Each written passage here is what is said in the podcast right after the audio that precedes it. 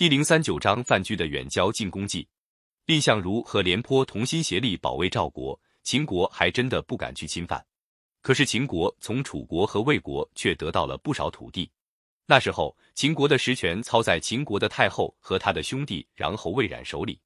公元前二百七十年，穰侯要派兵去打齐国。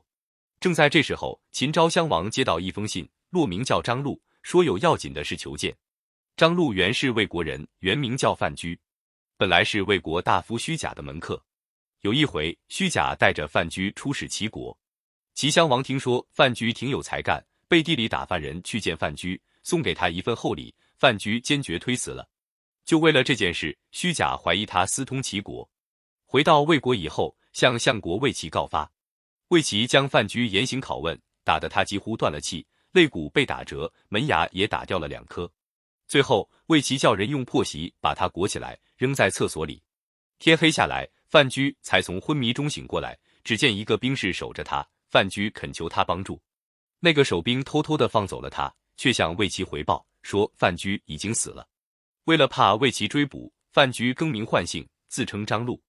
那时候正好秦国有个使者到魏国去。范雎偷偷的去见使者，使者就把他带到秦国。范雎到了秦国，给秦昭襄王上了道奏章。秦昭襄王约定日子在离宫接见他。到那天，范雎上离关去，在宫内的半道上碰见秦昭襄王坐着车子来了。范雎故意装作不知道是秦王，也不躲避。秦王的侍从大声吆喝：“大王来了！”范雎冷淡的说：“什么？秦国还有大王吗？”正在争吵的时候，秦昭襄王到了。只听见范雎还在那儿嘟嚷，只听说秦国有太后、然后，哪有什么大王？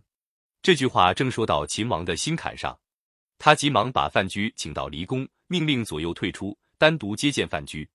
秦昭襄王说：“我诚恳的请先生指教，不管牵涉到谁，上至太后，下至朝廷百官，先生只管直说。”范雎就议论开了。他说：“秦国土地广大，士族勇猛，要统治诸侯，本来是很容易办到的事。”可是十五年来没有什么成就，这不能不说相国对秦国没有忠心办事，大王也有失策的地方。秦昭襄王说：“你说我失策在什么地方？”范雎说：“齐国离秦国很远，中间还隔着韩国和魏国。大王要出兵打齐国，就算一帆风顺把齐国打败了，大王也没法把齐国和秦国连接起来。我替大王着想，最好的办法就是远交近攻，对离我们远的齐国要暂时稳住。”先把一些邻近的国家攻下来，这样就能够扩大秦国的地盘。打下一寸就是一寸，打下一尺就是一尺。把韩、魏两国先兼并了，齐国也就保不住了。秦昭襄王点头称是，说：“秦国要真能打下六国，统一中原，全靠先生远交近攻的计策了。”当下，秦昭襄王就拜范雎为客卿，并且按照他的计策。把韩国、魏国作为主要的进攻目标。过了几年，秦昭襄王把相国穰侯撤了职，又不让太后参与朝政，正式拜范雎为丞相。魏王受到秦国的威胁，十分惊慌。相国魏齐听说秦国的丞相是魏国人，就打发虚假到秦国去求和。范雎听到虚假到了秦国，换了一身破旧衣服，到客馆里去见他。虚假一见范雎还活着，吓了一大跳，说：“你现在在干什么？”范雎说：“我就在这儿给人家当个使唤人。”虚假见他身上穿的单薄，冻得打哆嗦，就拿出一件剪绸大褂来送给范雎，并且留住他一起吃饭。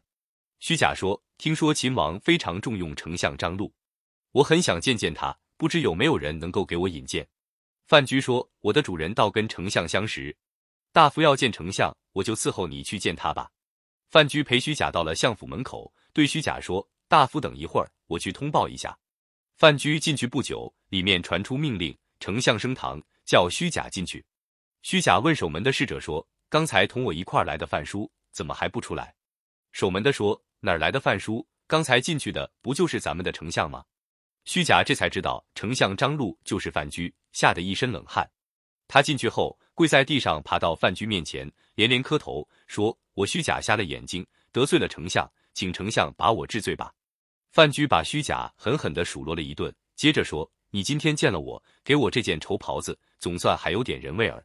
看在这个份上，我饶了你的命。”接着他又叫虚假捎信给魏王，要魏王杀了魏齐，才允许魏国割地求和。虚假回到魏国，把范雎的话回报了魏王。魏王情愿割地求和，魏齐走投无路，只好自杀。魏国求和，秦国就按照范雎远交近攻的计策，先向韩国进攻。